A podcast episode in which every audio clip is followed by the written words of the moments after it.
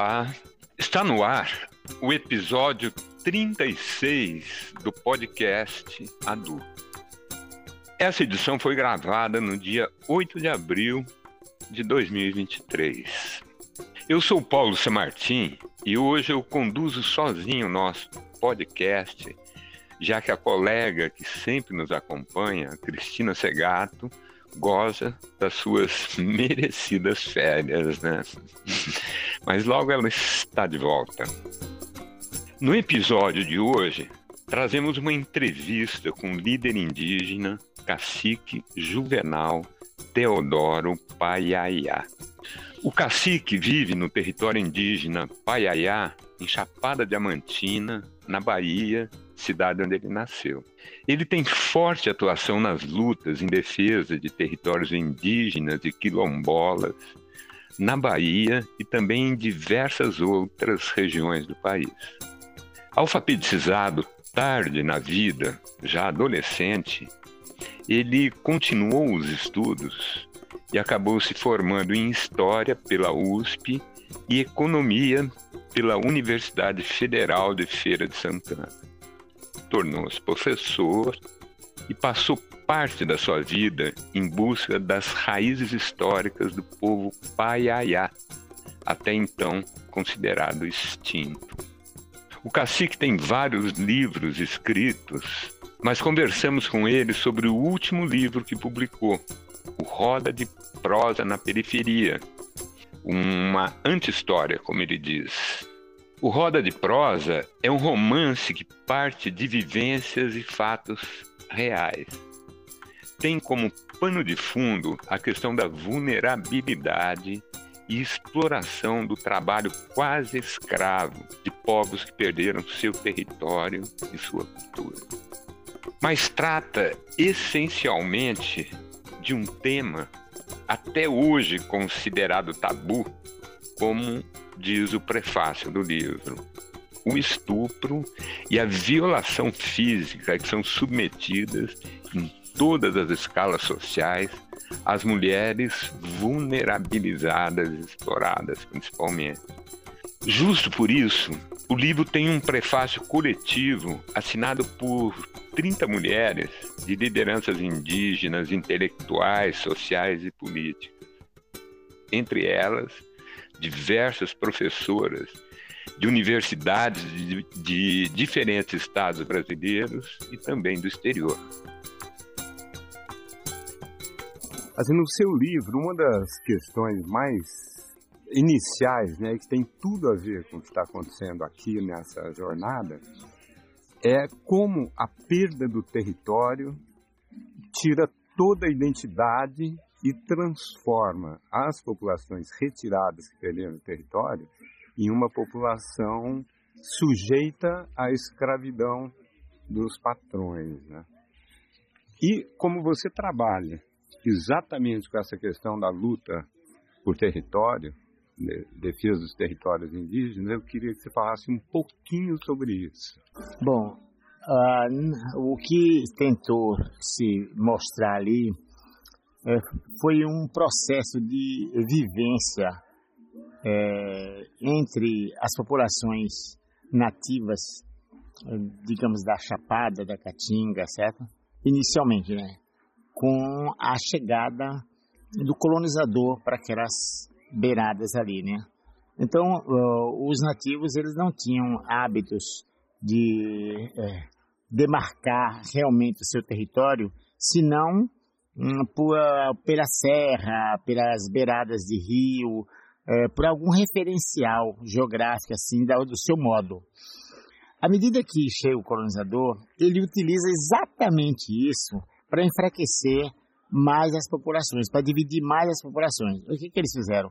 Soltaram gado, fizeram é, estradas, e isso dividiu realmente as populações. Né?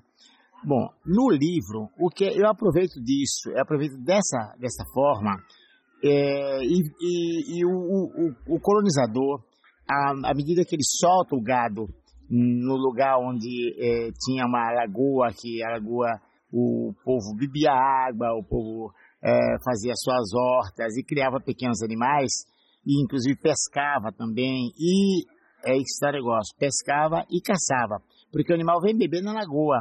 Aí o, o, o, o nativo ele tem aquele hábito de se esconder com o bodoque, com a flecha, até mesmo com a pedra, certo? E o animal está bebendo, ele mata um tatu, mata um animal pequeno. Bom, isso é, é, é, é, um, é um processo que se acaba quando o gado chega. Porque o gado entra na lagoa, suja a lagoa, transforma a lagoa na, na propriedade do gado. Essa é uma história. Bom, o sujeito então é, sai dali e vai é, para onde? Ele vai procurar uh, o local, como viver. E o, o, o, capitalista tem, já tem um, um trabalho para esse cara. Vai o quê? Ele vai quebrar pedra, ele vai trabalhar na pedreira, ele vai trabalhar no garimpo para o, o, o homem branco que está chegando ali, né? Esse foi a primeira é, noção, ou seja, foi o pano de fundo que eu criei para é, o livro, né?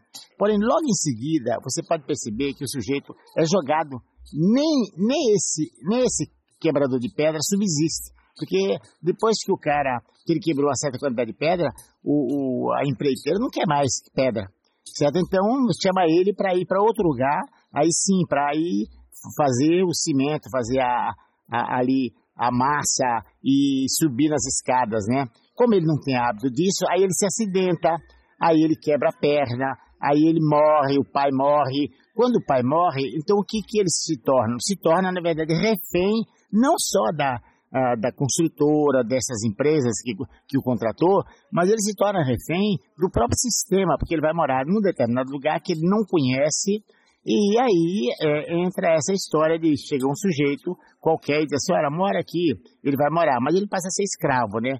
Aí onde entra a questão da roda de prosa na periferia. Entenda bem, esse pano de fundo que está no livro é, vem, a partir desse momento, vem, é, vem complementando com uh, o, o, o caso, digamos assim, o, o referencial à mulher. Por quê?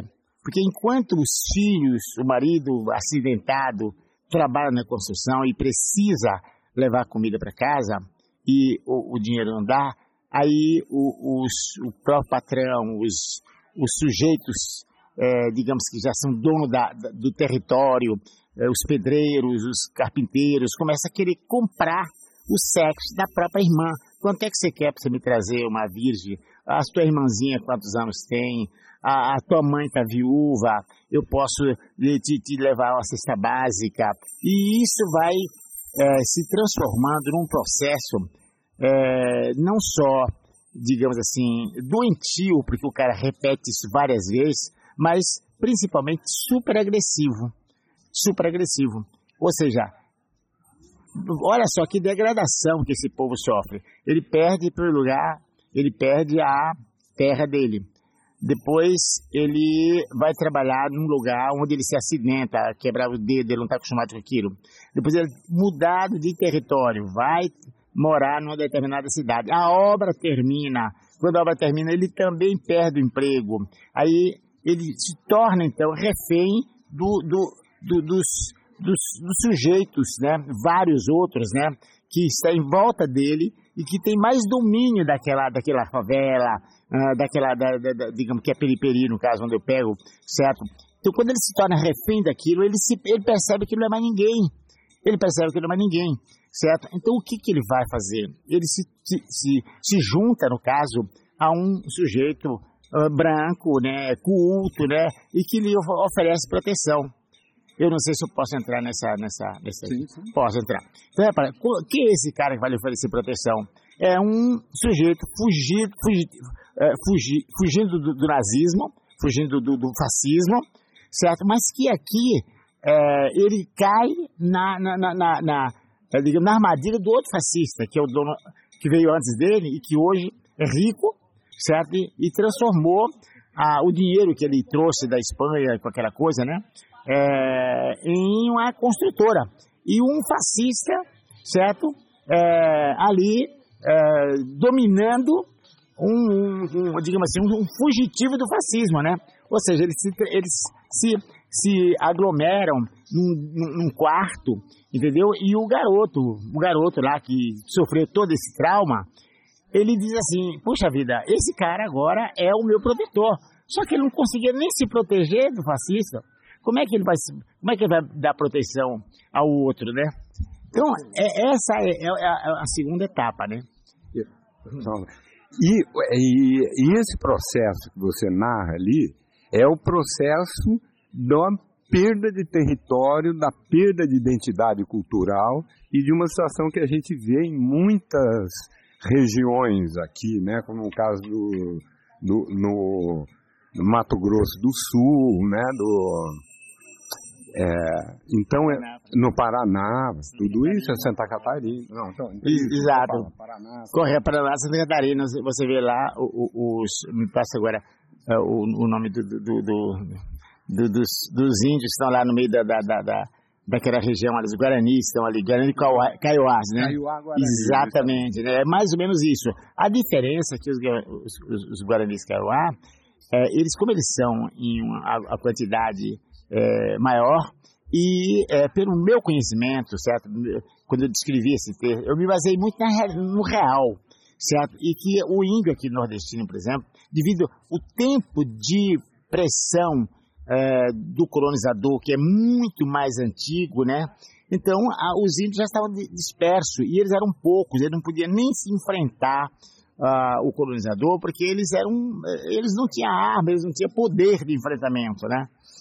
E aí eu quero voltar para essa questão, quando você fala perda da identidade, porque ele não perde só a identidade, ele perde também o controle da família, ele perde a família. O, o pai, por exemplo, quando morre na, na, na construção civil, ele é enterrado num cemitério onde nem a mãe que sabe uma, voltar mais lá, apesar de que sabe que ele foi enterrado numa vala comum. Ou seja, em vez de ser enterrado no lugar onde deveria ser, lá no, nas suas terras, lá realmente na, na Caatinga, né? Quando ele perde totalmente a identidade, que o garoto lá, no, no caso, ele perde a identidade, ele, ele, ele, ele perde a, a, a, a, digamos assim, o rumo e diz assim, agora eu não tenho mais mãe, eu não tenho mais avó, eu não tenho mais tio, eu não tenho mais ninguém. Ele passa a ser um sujeito, na verdade, é, quase à toa, digamos assim, né, pelo mundo. E aí é que entra essa questão do outro espanhol, também fugitivo, né, que morre. Aí que ele se vê só. Aí que ele se vê só. Bom, eu tentei trazer essa questão, por quê? Porque eu queria introduzir no livro uh, a, a, questão do estupro, né? E esse foi o objetivo. Daí em diante, uh, várias mulheres no livro começam a narrar de que forma elas foram estupradas dentro da própria construção, pelo patrão, por o dono da construção, pelo motorista da construção, pelo cara que foi lá, por exemplo, para é, medir as terras. Então, todo esse processo sempre tem uma mulher abusada. E a, o abuso das mulheres é uma coisa tão sistemática que eles passavam, no, na, na, minha narrativa lá, eles passavam a dialogar isso como tema central do, da, da, conversa entre dois, entre dois homens da construção, entre dois homens da, da mineradora, entre dois homens, por exemplo, é, do, do, da construção, da, da, da fábrica de telha, certo? O tema central era isso.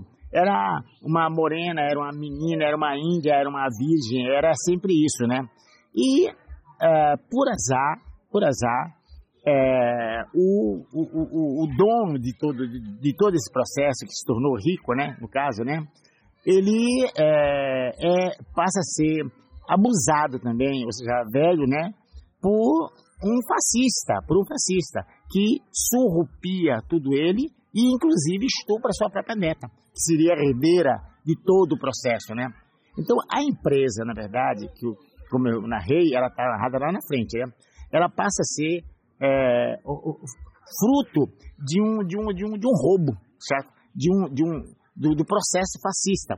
E, e o, o, o, o, fascismo, por exemplo, que dominou na Bahia, por exemplo, o que, onde mais veio Uh, no Brasil, os espanhóis, quase todos, eles parecem que vieram todos, inclusive fundaram uma tremenda colônia, um tremendo hospital, prédios, né, aqui. Então, esse modelo foi baseado exatamente nesses históricos, né, que a gente começou a se, se, se entender. Bom, aí, é, o que eu queria dizer no livro, voltar mais fechando o livro, né? Então, o que, que, que a gente fez? Eu imaginei que é, é, quase impossível você ficar sempre falando da mulher e você diz, a mulher foi estuprada e depois você vê estuprador, depois ali, é, como alguns, alguns é, historiadores acaba dando mais é, vez para o, o, estuprador do que a, a, a, mulher abusada, né? Então a gente construiu um, um, mundo, um certo mundo daquelas mulheres é, abusada. Então, quem era essa mulher abusada? É uma índia lá que não tem, não sabe ler, que não, é, que não tem roupa, que andava sem calcinha, que andava, é, que tomava banho é, com, com, a, com a torneira da construção civil, mas também era abusada a filha do patrão lá, do sujeito, né, por o seu próprio empregado. Pois é, né? Então, veja só. Então, o que, que a gente nota ali é que o estupro, ele não tem classe social, ele não tem cor, ele não tem idade, ele não tem posição política, ele não tem posição hierárquica. Então o estupro é, basta que tenha um estuprador e uma é, pessoa em, em estado de vulnerabilidade. Então o que nós procuramos buscar foi esse estado de vulnerabilidade. Quando a gente conseguiu encontrar o caminho desse estado de vulnerabilidade, eu falei, está aqui a minha narrativa principal. Essa foi a é, coisa que eu demorei quase dois anos escrevendo, rasgando, jogando fora, escrevendo, rasgando e substituindo. Até que de repente a gente encontrou. Ou seja, quando você encontra, aí você percebe que é, uma das mulheres foi estuprada pelo gerente geral da empresa. É, a outra foi estuprada pelo o chefe da, da construção, o gerente lá de, que fazia o prédio, o edifício, né? A outra foi estuprada pelo vaqueiro é, lá da, da, da, lá e a outra foi estuprada lá mesmo na Espanha, antes de, de, do, do, do, do fascismo vir, antes do fascista vir para cá, ele já tinha estuprado no Marrocos, lá na, na, na guerrilha de Franco, e aí ele, conta, ele contava isso uh, aqui na Bahia, depois de velho, tudo, né? Para que as pessoas soubessem, como glória, né? Certo? Como glória. Ou seja, eu já transei com tantas mulheres, é, e assim, e algumas filhas nasceram desse, de, desse fruto, né? Então, é, é, foi estamos contando um por um. Aí de repente, aí onde entra a questão, a gente traz para dentro do, do romance a questão indígena, que, como eu falei para você, começou pela questão indígena, né? E o narrador, ele é, se torna, é, entendeu? Ele se torna é, um, um, verdadeiro, um verdadeiro, digamos assim, fonte, porque ele ouviu toda essa, essa história dos pedreiros, ele ouviu do patrão, ele ouviu do motorista, ele ouviu das próprias mulheres, ele, ele, ele sabe a história lá no, do, no, campo. Então ele, ele, ele, é uma, ele é uma fonte viva, ele é uma fonte viva. Mas ele não sabia ler, ele, ele era um semi-analfabeto. Até que esse cara, esse fugitivo aí, do, no caso do, do fascismo, esse fugitivo do fascismo, adota ele como seu guarda-costa e começa a ler romances para ele histórias de, de, de, da Espanha. O cara era culto, né? História da Espanha, história de, de, Marrocos, história disso, daquele outro. E ele começa, curiosamente, ele começa a aprender a ler também. Certo? Então, quando ele, ele vê se vê sozinho, que ele diz assim, agora estou sozinho, porque o meu, guarda, o meu guardião morreu, a minha mãe morreu, minhas irmãs foram estupradas, não existe mais. Aí ele começou a ser algarismo.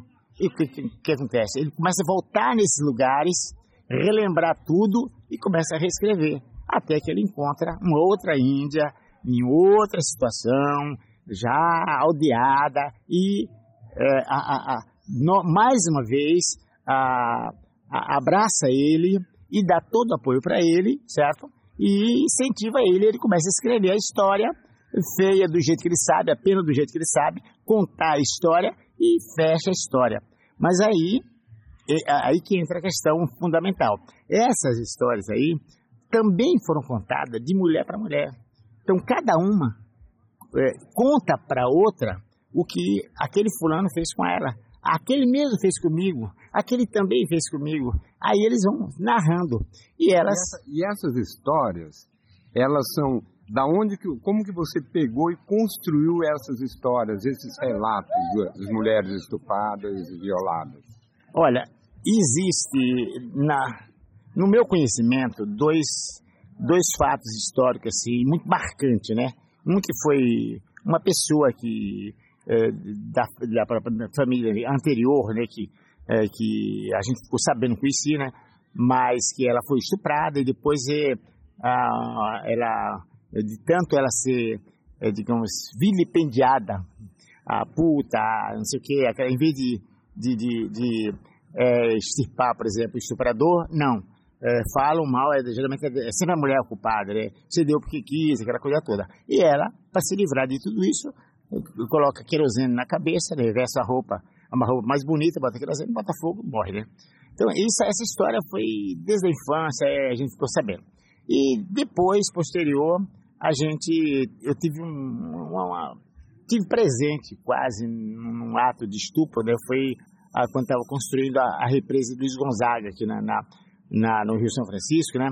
E quando eu cheguei lá, estava é, um burburinho na cidade, né? Eu fui ver o que era, de curioso, né?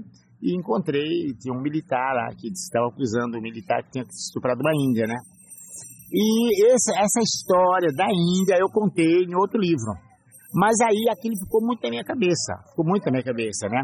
E aí eu peguei mais duas ou três outras que eu também conheci, por exemplo, uma vizinha nossa, por exemplo, também foi estuprada pelo militar. Eu também estava envolvido, no, no, morava em frente, o sujeito lá com a arma botando todo mundo para correr, entendeu? A gente teve correr. Então, esse, essas, essas histórias ficaram, ficaram muito na minha cabeça. E além do mais, o que mais ficou na minha cabeça foi a, a minha criação. A minha criação é, foi assim, digamos assim, eu tive até os 11 anos, 10 anos por aí, uma criação muito de, de, de, de, uma educação finíssima, né? Nós éramos 19 hum, primas com 14 primos, né? E vivíamos livres, né? E a minha bisavó, minha avó, era a chefe do, do, do, clã, na verdade, né? meu avô obedecia tudo, minha mãe é que mandava, entendeu? Então a gente aprendeu a, a honrar, certo? A honrar a, as nossas primas. Nós tínhamos, é tanto que vivemos o tempo todo juntos, tomava banho junto e tudo. Nunca houve um parto indesejado, nunca houve ninguém é, estuprado, nunca houve ninguém. Não, certo? Então, é, isso, é, a, o, conselho da minha mãe, a questão, por exemplo, do, do, do, do, do abuso da, da, da, da, mulher, foi era, um, era um tema decorrente na, na, na minha, minha família. Era um tema decorrente. Era um tema de que todos os dias alguém falava: Ó, oh, vai para onde? Vou para festa. Toma cuidado, leva a filha dos outros e traz, hein? Aí você ia com a filha dos outros, dançava, depois trazia e deixava na casa das pessoas. Foi assim que a gente foi criado. Até eu, eu por exemplo, até os homens, mas meus irmãos, os meus primos. Então, essa, quando eu me, me, me torno, então, professor, eu, eu fiz, acaba de dizer aqui, né? Eu fiz dois cursos superior, né? Então, quando eu me alfabetizei, que era com 17 anos, eu já tinha essa concepção. Eu já, eu já achava que a, a agressão à mulher é, era, era uma coisa uh, diabólica. É, é esse que meu pai dizia, minha mãe dizia. E além do mais, para completar é, é, esse fato do, do, do, do, do apego à, à, mulher, minha mãe, por exemplo, era aquela pessoa que tomava banho com a gente. Eu, eu, eu lembro perfeitamente do corpo da minha mãe, perfeitamente. Nunca tive é, essa impressão assim de, de, de, da mulher, certo? E é, minha mãe viveu uh, com meu pai 50 e poucos anos, né? E durante 50 anos nós já fizemos essa, essa pesquisa em casa, nunca, nunca, nunca houve uma, discussão entre os dois. Não é briga, não. Não é briga. Não estou falando de briga, não. Estou falando de discussão. Certo? Nunca, certo? E eles, é, o mais que, que, que, eles faziam era minha mãe fazia, ela tinha um jeito assim na garganta assim de, de desaprovar, e ela fazia hum. Quando ela fazia assim, meu pai falou, tá bom, tá bom, certo? E obedecia. Mas meu pai não era um, aquele cara é, é, simplorão que fazia tudo que minha mãe fazia. Eles tinham harmonia. Meu pai tinha uma harmonia. E depois deixou, por exemplo, totalmente essa vida de, de, do campo, né? E foi ser protestante e tal, né? Mas mesmo assim, é aí que eles se amavam mais ainda, né? E morreram os dois se amando. E isso, para mim, também foi uma coisa que muito influenciou escrever isso, esse, essa narrativa, uh, observando, uh, clamando por, por, respeito à mulher. O livro, o livro é, é, é um romance, é um romance você vai ler um romance. Mas é um romance onde se clama a respeito à mulher. Encerramos aqui mais um episódio do podcast Adu. Siga nossas redes sociais, nosso site e fique por dentro dos temas que serão abordados nos próximos episódios do podcast adulto. Até lá!